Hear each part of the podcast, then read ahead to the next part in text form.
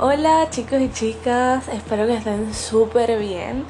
Hoy les quiero hablar sobre un tema que se me hace demasiado interesante, que es el mecanismo de autorregulación. Y también vamos a hablar un poco sobre la homeostasis, que también se me hace un tema con gran importancia. Si quieres saber más sobre este increíble tema, sigue escuchando este podcast.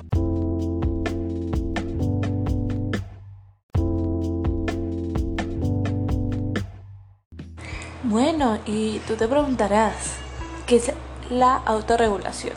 Bueno, se le llama autorregulación a la limitación del crecimiento indefinido de las especies y así mantener el ecosistema en equilibrio.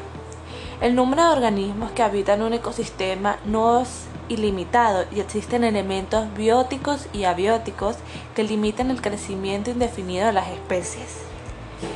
Hay muchos factores en los abióticos que influyen en la autorregulación, que están la cantidad de recursos disponibles, la superficie del suelo, la luz de la temperatura o la cantidad de agua.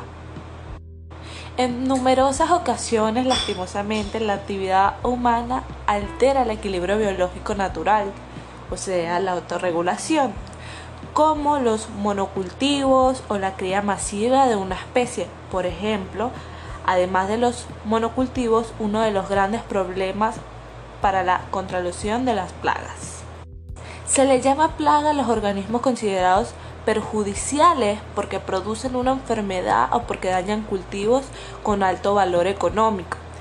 Los monocultivos son un gran problema, pues cuando una plaga se acostumbra ya no hay vuelta atrás, ya que este cultivo es igual. Por otra parte, Hemos dicho que la autorregulación consistía en limitar el crecimiento indefinido de las especies, por lo que te hablaré de los factores que limitan el crecimiento.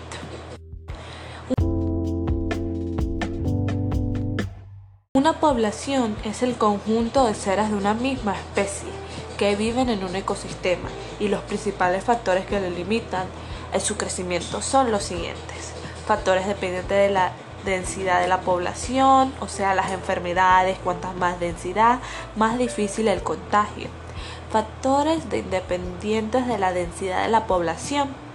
Factores ambientales, temperatura, luz, cantidad de oxígeno, sequías, heladas, inundaciones, infinidad de cosas.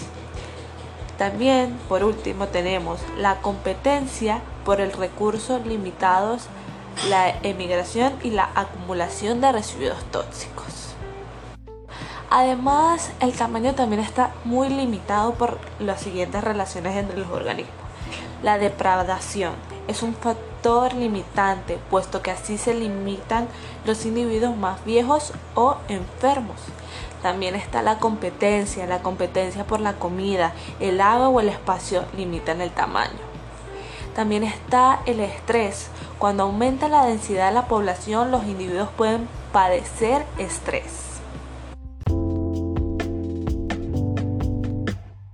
Pero te estarás preguntando, ¿y qué es la homeostasis? Bueno, la homeostasis se conoce como el conjunto de fenómenos de autorregulación que permite el mantenimiento de una relativa constancia en la composición y propiedades del medio interno de un organismo. La homeostasis es la capacidad del organismo para presentar una situación fisioquímica característica y constante dentro de ciertos límites, incluso frente a alteraciones o cambios impuestos por el entorno o el medio ambiente.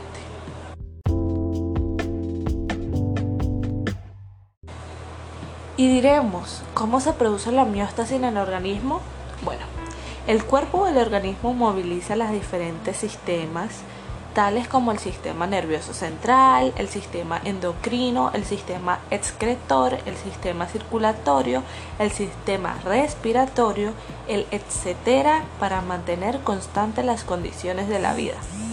Así, la homeostasis por extensión hace referencia a las características de cualquier sistema, ya sea abierto o cerrado, que le permita regular el ambiente interno para mantener una condición estable. También te quiero hablar sobre un pequeño tipo de homeostasis que sería el homeostasis de oxígeno para la célula. En las altitudes elevadas como en los Andes, los Alpes, los Pirineos o en el Himalaya, el oxígeno del aire en la atmósfera es menor que en la superficie. La actividad respiratoria de las personas que habitan estos lugares llega a ser insuficiente a un ritmo regular. Sin embargo, para compensar esta dificultad, el cuerpo del organismo hace uso de medio homeostático intensificado el ritmo respiratorio para después aumentar lentamente la producción de células rojas de la sangre, que posteriormente serán liberadas el torrente sanguíneo.